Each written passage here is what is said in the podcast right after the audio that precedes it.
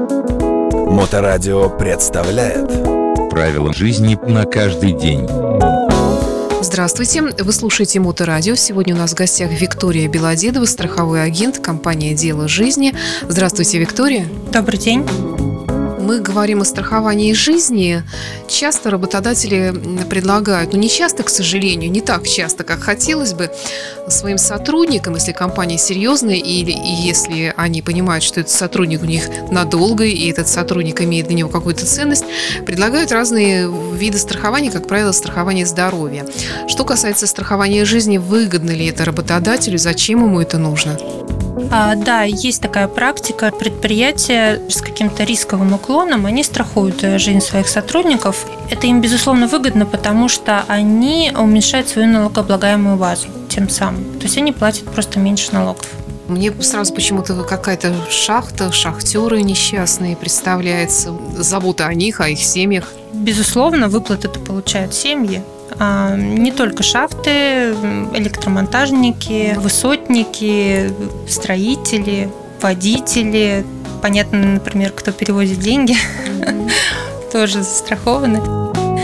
Если рассматривать экономическую составляющую, то ну, бухгалтер на любом предприятии, он знает, э, в чем выгода. Мы, конечно же, можем приготовить э, коммерческое предложение, все расчеты каждому предприятию индивидуально, потому что все зависит от зарплатного фонда, от э, уровня зарплаты, от конкретной сферы, которой занимается, потому что от сферы будет зависеть стоимость страхования.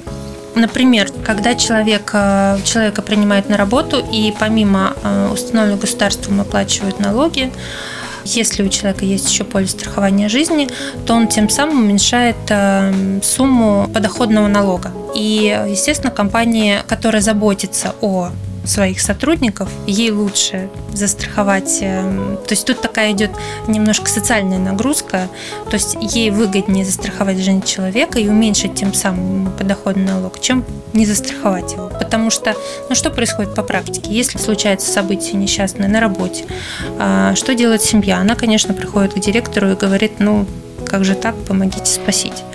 Что делается за границей? Приходят, но приходят не за тем, чтобы деньги потребовать, а просто за тем, чтобы получить э, документы по страхованию жизни самого работника. И дальше уже страховая компания выплачивает. Если, скажем, компания, в которой работает человек, она не связана с такими уж серьезными рисками, как шахта или даже дорожное движение, ну, скажем, школа, детский сад, где рисков меньше, здесь встречаются ли случаи страхования жизни со стороны работодателя? Встречаются. Это, опять же таки, на усмотрение самого работодателя. То есть, насколько он хочет удержать свой коллектив. Потому что хороших сотрудников э, в любой сфере их э, не всегда в большом достатке для того, чтобы не могли переманить, например, хорошего преподавателя с одной школы там, в другую школу. А есть такой метод э, как сказать, привлечения, сказать, что вот мы тебя застрахуем, твою жизнь застрахуем там, на такую-то сумму, вот мы тебя так ценим, и э, это работает. Да, это действительно приятно. Э, мы говорили, что в случае индивидуального страхования человек через какое-то время, застраховавший свою жизнь, вот как вы рассказывали, приводя в пример свой случай, получает всю эту сумму. Здесь это работает система? Да, именно эта система здесь работает, потому что уменьшить налогооблагаемую базу можно только при заключении долгосрочного страхования а, сроком не менее 5 лет.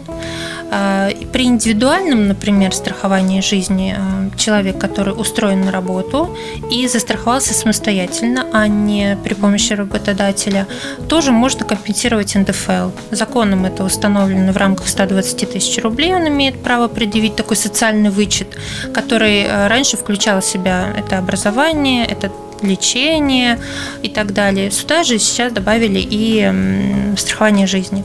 А в рамках 120 тысяч в год вы имеете право предъявить страховые взносы и вернуть себе в размере 15 600 рублей.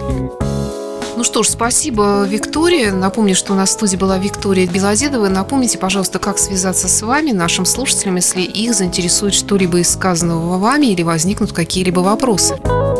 Можете обратиться напрямую ко мне. Мой номер телефона 8 911 241 67 93 или же на сайт компании по контактам.